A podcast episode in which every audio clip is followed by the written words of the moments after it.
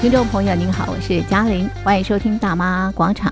今天在广场当中呢，我们进行的是广场政治趴，来关心中国大陆发生的新闻。哇，这个七月一号哦，这个上半年已经结束了，那么现在要进行下半年，所以在七月一号呢，中国大陆哦，那么推出了许多的这个法条。好，有什么样的法条？爱国教育法啦，或者是呃对外关系法啦、反间谍法等等的啊、好。推出了这么多的这个法律，这么多的规定，为什么呢？那么另外呢，七月一号也是中共党庆啊。那么在党庆上，习近平提到要忠诚护党，为什么呃特别强调忠诚护党呢？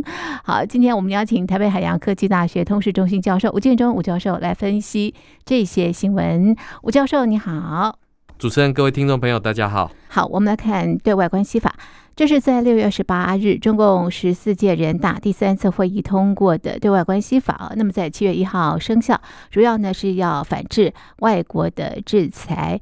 那么呃，是以这个法律的形式来确立习近平的战狼外交。好，这吴教授你怎么看？然后呢，呃，这个法的内容又是如何？呃，我想这个在过去以来，这个中共一直有所谓三战的这个思考。嗯那三战呢，是包括了舆论战、嗯、心理战，还有法律战。嗯、对。那过去里面，呃，大家比较清楚的是，呃，嗯、这个心理战。嗯。嗯，那在心理战里面，其实我们可以看到，包括这个，呃，透过各种不同的认知作战，嗯、然后去进行这一些，呃，深入分化。敌情的这个部分，嗯嗯、那另外还有所谓的舆论战，舆论战。那我们看到过去中共的大外宣，哈，不管在中国大陆境内或者在境外，嗯、其实他们都透过不断的这种外宣分化，来各个国家的这个心防。嗯，嗯那近期哈，我们看到这个中共要呃在七月一号的时候定定颁布这个呃对外关系法，是，哦，那同时期呢。还有反间谍法的颁布实施，嗯、是。另外还有所谓的爱国教育法的这个颁布，是。啊。那我们看到一系列的法规，其实我认为这个是三战之一的法律战。嗯、哼哼。这个三战之一的法律战是为了夯实中共这种域外立法的这样的一个情况。是。为什么要域外立法呢？因为我们知道中共对于所谓的这种长臂管辖的这一个部分，它是有所不满的。那各国现在对于中共的这个态度、立场还有思考，已经越来越同步一致化的情况。那过去中共有各个急迫的这样的一个思考，比如说对美国的啊、对英国的啊、对法国的，各有不同的政策，有的是用棒子，有的是用胡萝卜。但是呢，现在对于中共的外交圈，他们认为。中共应该有一套统一步调的对外面对方式，所以呃有必要推出对外关系法的这样的一个呃条文。嗯、那其实，在对外关系法推出之前，其实在微信圈就已经在盛传有这样的条文在酝酿，在起草。嗯，的确，我们看到在这中间的条文里面。其实呃，我们看到哈，嗯、这个呃，对外关系法全称叫《中华人民共和国对外关系法》，没错，六月二十八号由中国人大常委会通过，七月一号正式生效。法案条文包括了四十五条。总共六章的这个内容，嗯、是。那外界就很好奇啊，嗯、那这个对外关系法里面的内容到底是什么？没错，那这个法规定了之后，嗯、它的目的或方向究竟为何？嗯、是。那外界更重要的是，我、嗯、观察的是，各位呃，比如说像反间谍法或者这个港版国安法，是。它都有。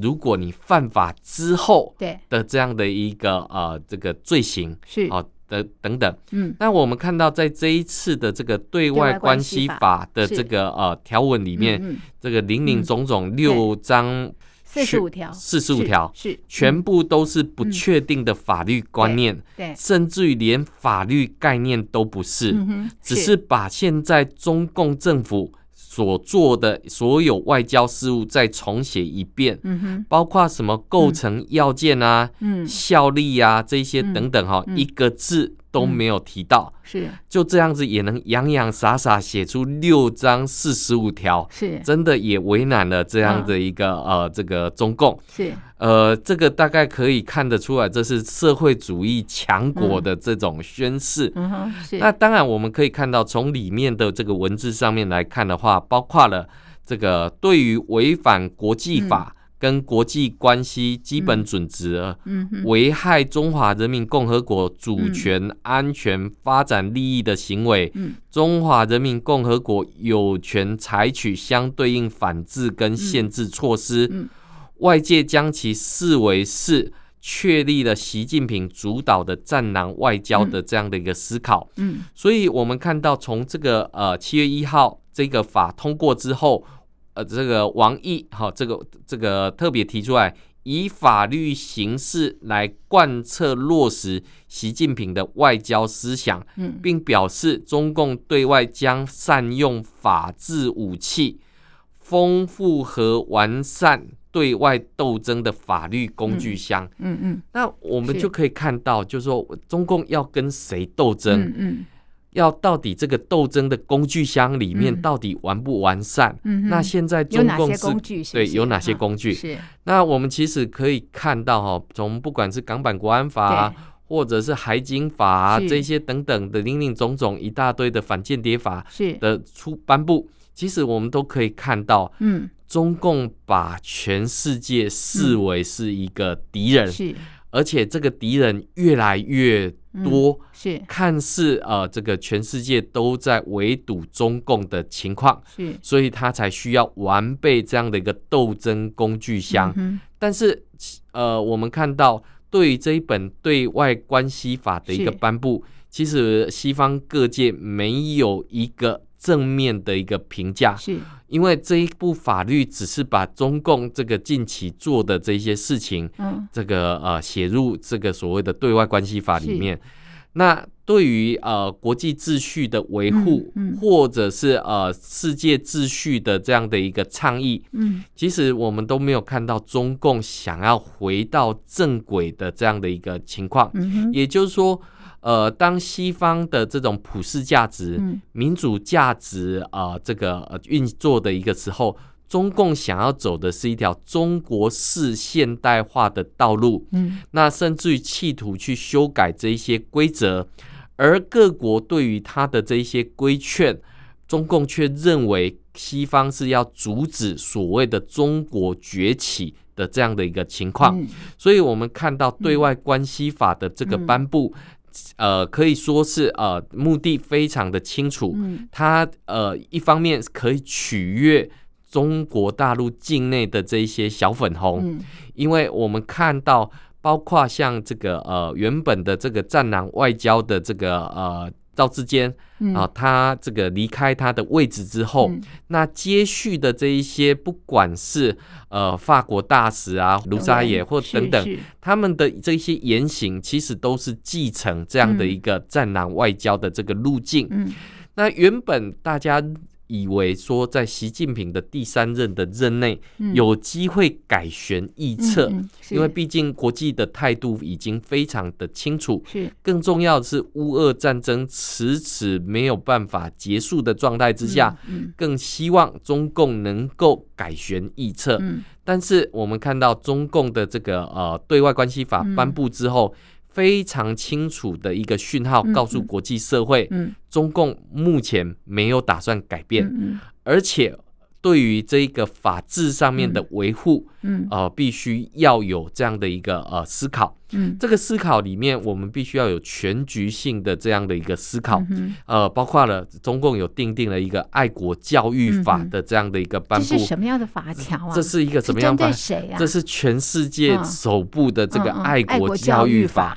那我们知道，其实中共在过去里面的这一些校园哈，嗯、这个有推行这个爱国教育，嗯、甚至于在很多的大学院校都有组织爱国基地的示范的这这个情况。是，但是呢，呃，中共发现很多这个呃学生从离开学校之后。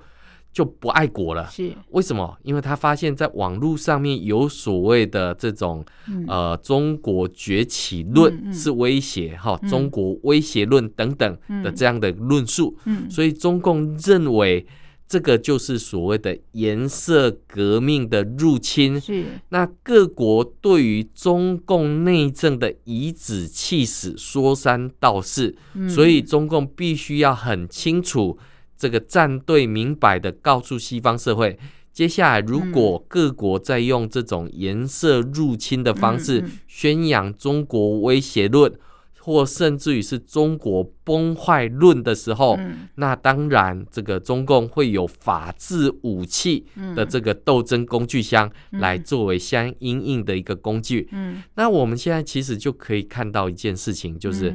呃，很多的这些中国大陆民众，嗯，爱国。或者是对外关系，嗯，中国是不是崛起了？嗯，中国是不是富强了？嗯，中国是不是呃，如同中共所宣称的，嗯，已经是脱贫了？这些等等的这些答案里面，嗯，这个我们之前的节目也都曾经讨论过，这个呃，中共用这种宏观叙事的方式去麻痹了这一些呃群众，是。但是我们看到西方社会对于中共的这些锐实力的入侵，或者是各种分化统战的这些行为，嗯，开始有了警醒之后，其实各国的这种所谓的民主价值同盟战线站起来的时候，那对于中共的这一些态度跟立场渐趋一致的同时，嗯，我们举个最简单的例子，呃，之前这个法国总统马克宏到中共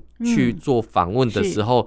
的一些言行违反了欧洲的这个共同利益。我们看到马克宏回到欧洲去，立刻就被这个欧盟各国加以谴责，最后不得不改弦易辙。换言之，过去中共想要透过呃各国之间的这个矛盾，或者是呃分化，或给予适当的经济利益，来凸显这个呃跟中共交好之后可以带来的这一些优点好处。嗯那所以你就可以看到这一招渐渐不管用了。为什么？因为各国已经开始把中共跟中国人民区分开来。在本质上面作恶的是中共，那跟中国人民交往、做生意这一块的部分是没有问题、没有变的、没有改变的。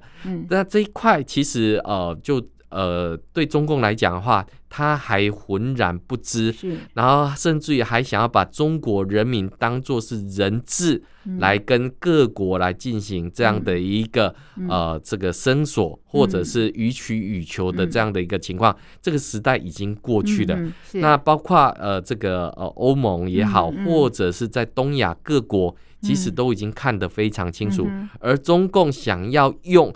一招半式闯天下、嗯，这个恐怕已经会行不通，行不通，会踢到铁板的一个状态。所以在七月一号，不管是我们刚提到的爱国教育法，或者是对外关系法啊等等，都是因为呃这个中共他现在觉得非常的不安全，所定定的这个法条吗？是。呃，其实我们可以看到哈，在这个呃中共呃这个尤其是习近平第三任之后，嗯、第三任那。对于安全的这个要求，嗯，好，不管是在这个呃人大会议的这个谈话，嗯，或者是二十大的谈话里面，嗯，过去我们知道，在这些重点的谈话里面，其实中共呃一直呃比较常用的字语可能是经济发展啊，嗯，等等，没错，但是我们看到在近期的这些谈话里面，安全两个字。常常会可以登上文字云里面的关键字，因为我们做这个内容分析，或者是这个呃文件分文本分析的时候，你就发现文安全这两个字变得非常的重要。那中共的这个法规也好，或者他的行动也好，都是要捍卫所谓的中共安全。那中捍卫中共安全里面，其实我们知道法律的这个统一定定，嗯。或者是思考的这个、嗯、呃这个步骤完全其一，是。这个意识形态来进行这样的一个统整。嗯，所以我们看到习近平从抓娃娃开始抓起，好，就从思想，对，然后小朋友的思想，学生的思想，思想。那可是问题是，小小朋友会长大嘛？长大之后会看到各国的发展，会有很多的讯息，会有很多的讯息融入。所以我们就看到这个在中国大陆会筑起一个高高的这个网络长城，这个避免。那甚至于你在网络上面有包呃这个提出来一些疑问啊，中国是不是真的崛起？中国的经济怎么样？嗯，那这时候网络就有很多红卫兵，就会告诉你，不要只迎接受到西方的这种颜色革命，你必须要相信党，这跟着党来走。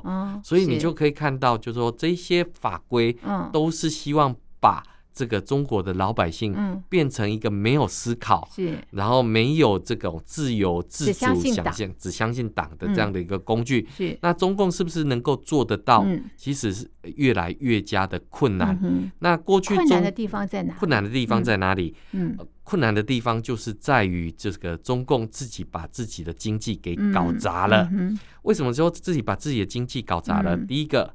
过去三年疫情的这个风控，嗯，那呃这一些盲目作为，或者是呃倒果为因的这些做法，其实都让很多的外商离开了。嗯，那更重要的是，呃，中共想要在域外立法、长臂管辖的时候，又推出来一个反间谍法的时候，也是七月一号生效，也是七月一号生效。那反间谍法。呃，其实它的内容就是跟国家安全有关。那这个国家安全跟各国订定的这种国家安全法，嗯、其实是有很大的不一样的一个地方。中共常常喊冤说，为什么你们也有这个国家安全法，是我来弄个反间谍法？嗯、这个我。这个你们就这反弹的差异在什么地方？差异在什么地方？其实我们可以看到哈，这个不管是反间谍法也好，或中共的这个国安法，哈，这个呃港版国安法是大家看得最清楚的。呃，我们呃或或者是说，相较于中共的法律体制之下，是那先姑且不谈。中共体制之下没有所谓的三权分立，对对对，那更没有所谓的司法独立的这个事情，没错。那中共的法规往往定得非常的高大上，然后对于一些构成要件。或者是啊、呃，这个法律条文的内容是。都定得模糊不清，也就是说，其实你去看反间谍法，或者是这个呃这个爱国教育法，或者是它里面都有一个很重要的精神，嗯，就是中共说你犯法，你就犯法，它可以扩大解释，它可以扩大解释等等。那所以你看到反间谍法的这个颁布，嗯、或者是呃反间谍法的这个施行，嗯、其实当然是为了夯实中共呃这个威吓民众的这样的一个法律。但是呢，这一部反间谍法跟过去不太一样的地方是，国安法它对有对内跟对外的这样的一个概念，嗯、但是反间谍法最重要的是对于相较于中国大陆民众。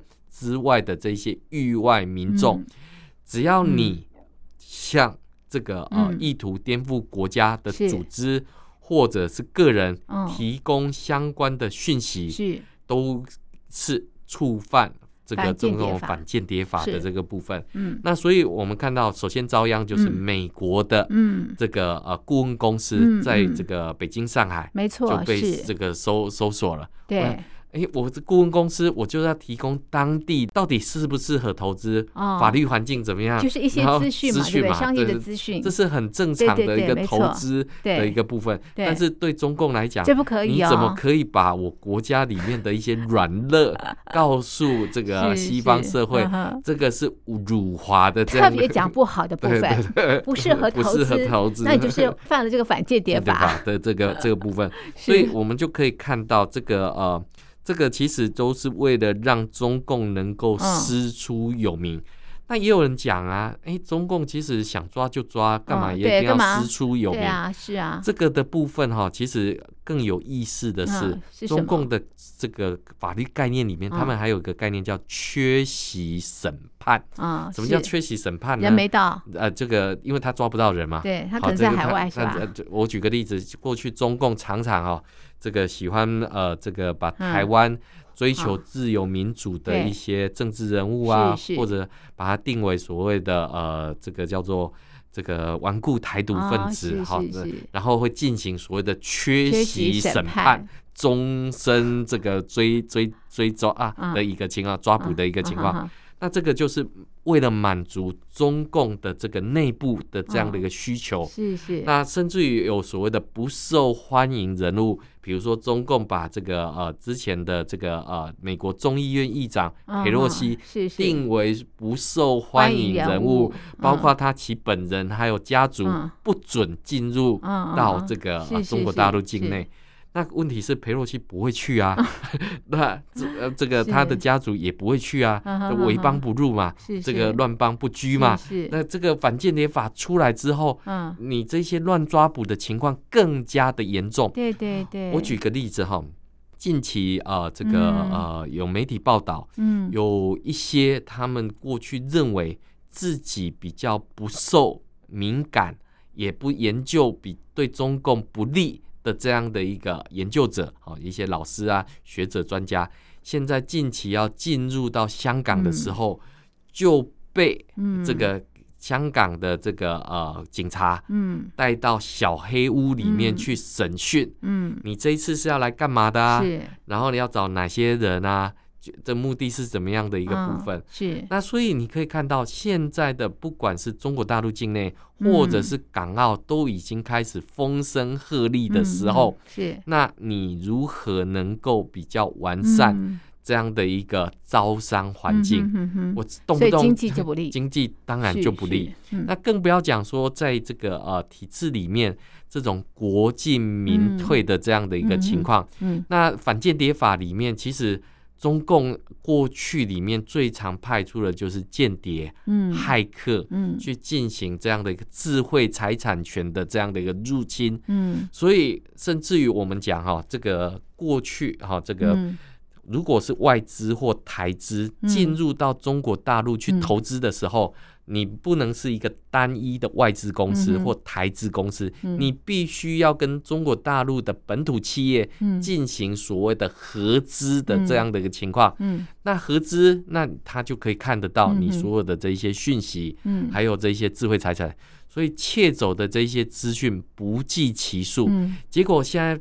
这个打人居然喊这个救人，嗯、这个居然你要这个反间谍法的这个部分，对、嗯，那更不要讲说透过这一些的方式哈，嗯、你比如说像过去呃中共曾经把台湾的一些、嗯、呃民众或者是老师这个抓捕之后，扣上一个国安的这个罪名。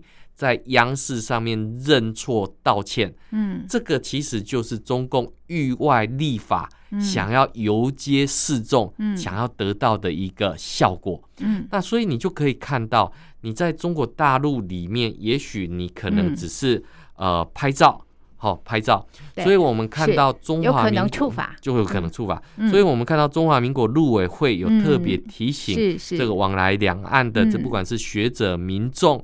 还有呃，这个研究者，那包括你在学术交流、收集资讯，嗯、跟中企或中共官员密切来往，拍摄港口或军事演习画面，宣扬民主自由理念，与在中国大陆的外国机构密切交往，嗯，从事中国大陆社会民情资料收集，经常往返边境。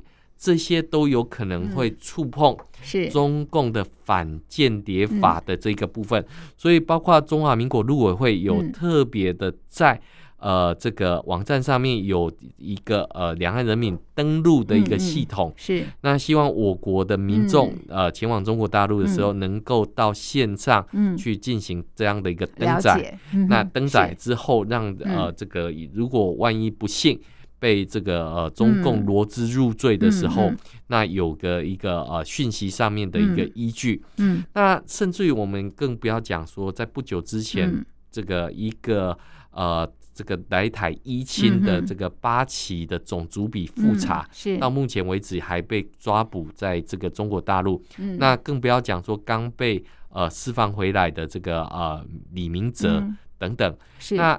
西方社会，哈、嗯，包括加拿大，好、嗯，加拿大有好几个人就被这样子无理的抓捕，嗯、日本也是，是，是，所以我们就可以看到反间谍法的范围之大，嗯、然后呃，这个罪名、嗯、影响也很大，影响是非常大的一个情况，所以我们可以看到哈，就是说。对中共来讲的话，因为安全感的这个缺乏，嗯，自信能力的不足，嗯，所以就导致了需要有这一些法规的颁布，嗯，跟实施，嗯，那对内跟对外的一个部分，中共都想要掌握，嗯，那所以我们会看到这一些法规的颁布，嗯，除了象征的意义之外，嗯，它的影响是非常深远的。是好，不管是这个对外关系法，或者是呃反间谍法，我我觉得啊，这个呃中共。其实都不想跟大家做朋友，把大家推得远远的，对不对？哈，好，再来我们来看七月一号呢，是中共党庆哦。那么在党庆的这个会议上面呢，习近平啊，他提到忠诚护党，为什么要忠诚护党？不断的强调，让我们觉得会有一些这个奇怪的地方哦。所以你怎么看习近平在党庆啊，这个不断的宣导忠诚护党？这件事情。是，首先第一个，当然我们看到，在这个呃中华人民共和国中国共产党建党一百零二周年的时候，嗯，外界首先看到的就是这个中共党员已经要接近一亿是。的这样的一个党员。嗯。那这么多的党员，很大的很大的组织，这样的组织或这样的一个呃系统，对，那怎么样子能够从严治党？因为这么多的党员，他们到底有没有一定的向心力？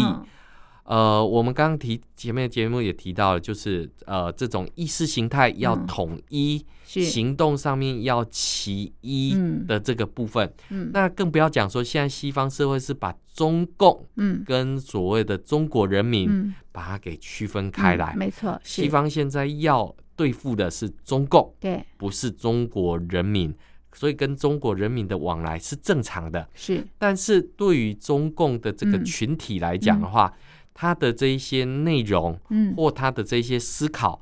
对习近平来讲的话，当然是必须要能够其一的，嗯，所以他不断的去呼吁哈，要严密的上下贯通，嗯，执行有力的组织体系。那我们知道怎么样子能够呃，这个有所谓的上下贯通跟这个呃严执行有力。其实中共的三大法宝之一，嗯、其中一个叫做党的建设。嗯，透过党的建设来深入落实所谓的新时代新党的建设的要求，还有新时代党的组织路线，嗯，推动新时代党的建设等等。嗯、那党的建设是什么？其实就是习近平。嗯嗯，因为我们知道如何能够呃着力的这个。推强这样的一个呃人才基地的这样的一个情况，那我们当然看到哈，这个呃对于习近平有这样的一个需求，那我们看到蔡奇在这个会议上面就发表的时候就讲，要完善党员干部理论教育培训的长效机制，要能够坚持不懈的用习近平的思想来凝心铸魂。这是什么意思呢？嗯、其实就是告诉你，中共的党员虽然很多，嗯，但是是现在是多头马车，嗯、心怀鬼胎，哦、是，所以我们看到必须要凝聚党员的这个样的思想，哦、然后要透过党的建设，对。但是党的建设究竟是什么？其实我们看到，如果你去中国大陆的话，这个各个书局的排行榜的书籍。嗯都是中共这个 习近平，习近平，习近平思想，习近平外交，习近平经济，习近平对不起，习近平的社会思考等等，到处都是习近平。连大学教授要做的这些研究项目，都是以习近平为核心的这样的一个思考。那越是这样子，其实是越让大家反感的一个情况，因为大家感受最深刻是。现在中国大陆的经济下行是不好，对。大家怀念起过去的，不管是胡温体制，嗯、或者是呃这个江泽民体系，嗯、甚至于更早的这些改革开放，邓、嗯、小平，邓小平改革开放。那现在的习近平宣称中国站起来了，嗯、中国富强了，嗯、但是。中国大陆的民众、中国的党员、嗯、中共的党员自己看一看，现在青年失业率高达百分之二十，只要有工作一小时的都算没有失业，嗯、那更不要讲这个反腐败之后。嗯。以反腐败为名的党内斗争，已经抓捕了不少的呃这样的一个大老虎或苍蝇。对，但是更重要的是，这个人才增补的一个情况是断层的，是。是不像过去可以循序渐进的这种推进。是，那现在很多的这些年轻人，嗯。宁愿去考公务员。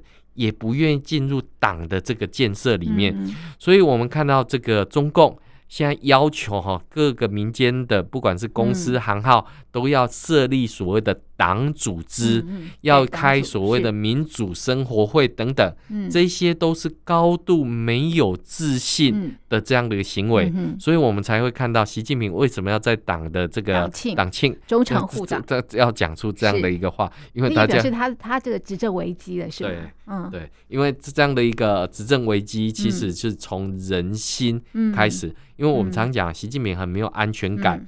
那除了怕你哈，这个口头上面说一套，嗯，做一套是做的是另外一套，因为就怕你高级。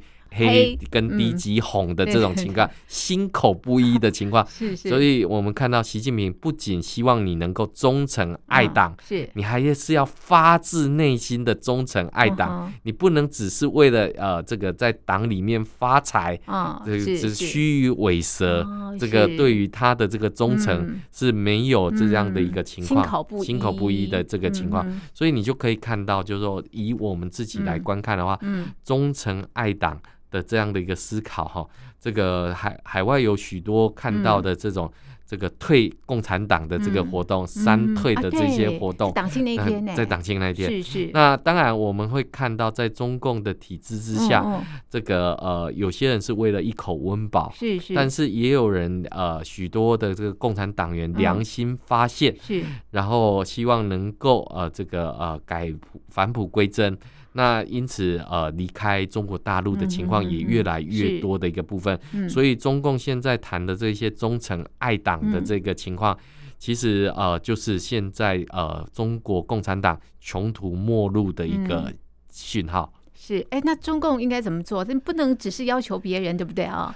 如果你希望人家拥护你的话，他应该怎么做？呃，现在中共有十四亿的人口，哦、是，是。那其实我觉得，呃，过去的共产党跟现在的共产党并没有任何不一样，哦，哦，是一样，一样都是、嗯、呃打土豪分田地的这样的一个思考。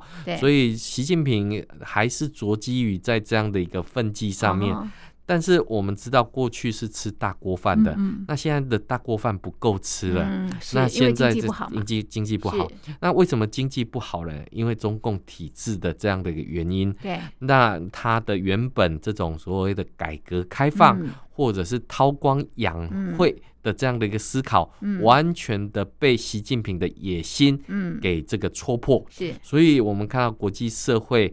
呃的这个围堵也好，或者是国际社会对中共的这个呃认识越来越加的清晰，嗯，所以呃对于中共体制是必须要严加打击的。所以现在看到中，你如果是中共党员要进入美国，嗯，现在是不可能的，也不可以的。那所以你就可以看到，就是说作为中共党员。没有任何好处的情况之下，嗯、还有可能，所以 很多人干脆就退党了，或甚至于有些人离开党，哦、就退休之后才开始讲真心话。是。比如说这个《环球时报》的总编辑胡锡进嘛，这个这个他过去都是为党来辩护，嗯、作为一个雕盘侠，嗯、他说也没有功劳，也有苦劳，但是在他退休之后。哦党对他不闻不问，嗯、所以他自己还去《环球时报》抢了一个特约总编辑的，哎、特约这个总，呃，这个这个评论员的这样的角色，来做这样的一个、嗯、呃这样的一个分享。是，那这个其实我们就可以看到，这个呃，在中共体系之下。嗯其实，呃，如果说要忠诚爱党，嗯、过去里面的确是有一些忠贞的党员、嗯、盲信于中共的这个理想，但现在中共的这种共产世界的这种呃情况，跟现在我们看到的中国大陆的现况，嗯，其实是截然不同的一个境地。过去的这种所谓追求无产阶级专政，现在的中国共产党是比资产阶级还要跟资产阶级的一个情况。那无非。